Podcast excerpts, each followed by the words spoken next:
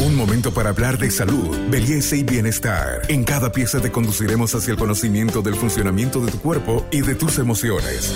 Para avanzar hacia una mejor versión de ti mismo, esta es una sana idea de Pharmacore para que te mejores. Soy Sandra Bernal, médico familiar. Eh, nos toca hablar hoy de lo que es la psicología del adulto mayor, de cómo nosotros podemos ayudar a mejorar su calidad de vida desde el campo emocional.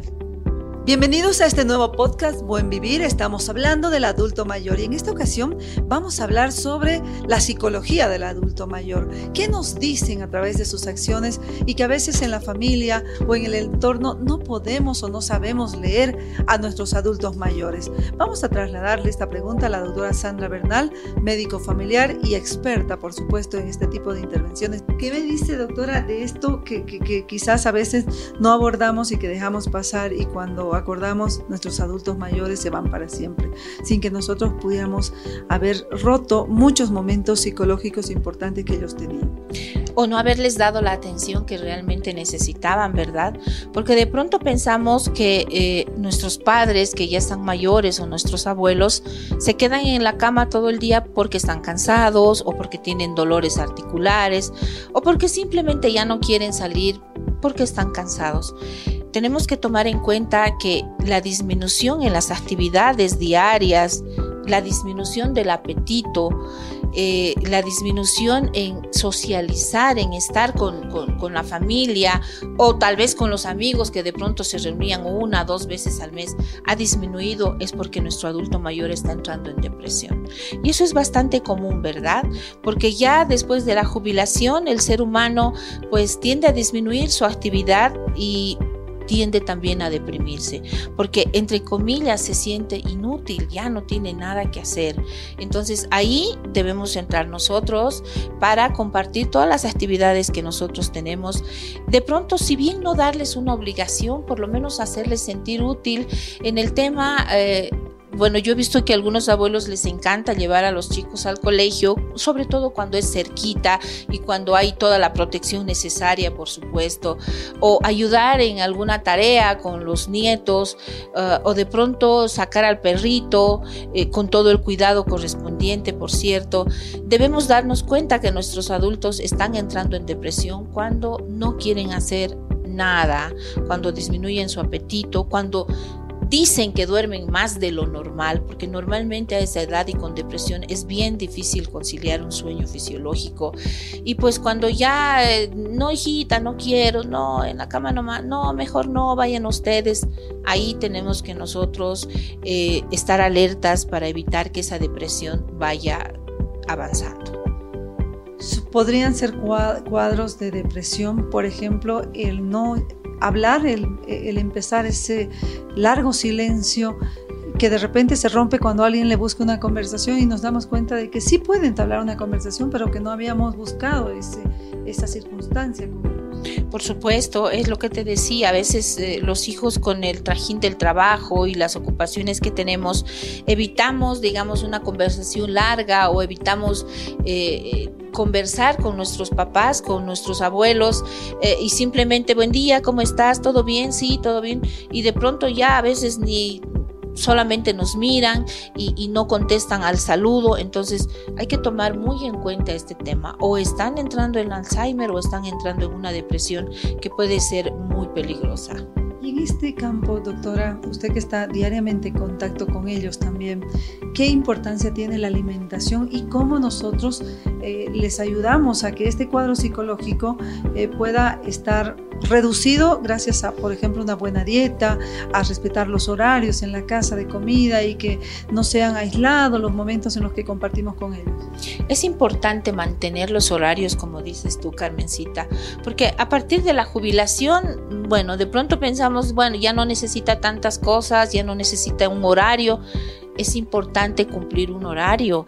Ese... Eh, respetar los horarios y ese respetar la, la dieta, por ejemplo, ayuda mucho para que ellos no entren en depresión ayuda el que nosotros les mostremos interés. Papá, tu desayuno a tal hora, tu almuerzo a tal hora y tu cena también. Y mejorar la dieta. No olvidemos que eh, ya el sistema digestivo y el cardíaco por la edad tienden a disminuir su actividad. Entonces nosotros tenemos que entrar ahí con una buena dieta para evitar eh, em, indigestiones, indisposiciones, para que ellos no se sientan de que ya no pueden comer, de que ya no pueden hacer o de que ya no eh, entre comillas, ellos dicen yo ya, ya, ya estoy fuera, ya no, no puedo hacer ciertas cosas. Tenemos que ayudar en eso, ¿no es cierto? Una dieta acorde a la edad, acorde al, al metabolismo que tienen ahora nuestros adultos mayores, ayuda a, tenerlos activos, a tenerlos con ganas de hacer algo más y pues de contribuir a tener una mejor calidad de vida. Este podcast es una sana idea de Pharmacorp. Quizás eh, esencial para, para este de comprender al adulto mayor es poder utilizar la sabiduría que ellos tienen, por ejemplo, pedirles un consejo, involucrarlos, porque a veces los vemos como que envejecieron, ya no sirve, descartable eh, el ser humano y no nos damos cuenta que la sabiduría está en esa mente que ha vivido mucho, en ese cuerpo que ha sufrido también y que ha aprendido. Exactamente, eso es súper importante, Carmencita. Mira, es incluso eh, reconfortante tener a nuestros adultos mayores con la experiencia que tienen de vida y, obviamente con la profesión que han realizado ellos, llamarlos maestros, a ellos les encanta porque son maestros de la vida, son maestros de lo que han hecho. En otros países, sobre todo en el tema de la medicina, Carmencita, los grandes cirujanos, eh, los grandes especialistas en quirófanos o en centros de enseñanza, los tienen a los adultos mayores, a los ancianos sentaditos ahí como maestros de consulta, como libros de consulta consulta, porque ellos son los que saben todo y tienen la experiencia. Entonces es muy importante lo que tú dices, consultar con ellos, preguntarles y pedir un consejo, pues los, mantiene también vivos y con esa eh, energía y ganas de recordar todo para ayudar a sus familiares, ¿no es cierto? Es importante, doctora, ya para finalizar, saber que quienes tienen adultos mayores en casa guardan un valioso tesoro Sí, exactamente, un valioso tesoro.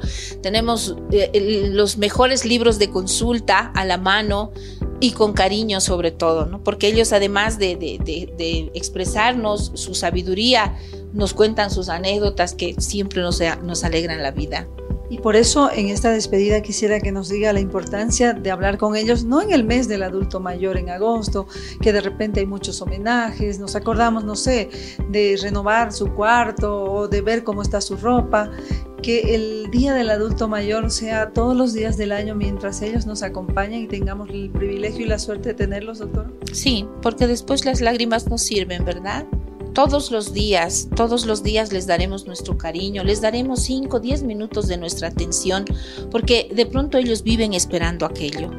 Entonces no solamente hablaremos y los mimaremos como ellos han hecho con nosotros en, su tiempo, todos los días de su vida. Eh, tomaremos el tiempo para hacerlos felices, porque ellos nos han hecho y nos hacen felices todos los días. Gracias, fue la doctora Sandra Bernal. No lo olviden, tenemos un tesoro en casa cuando tenemos un adulto mayor. Soy Carmen Melgar, periodista en salud, y con nosotros será hasta nuestro próximo podcast.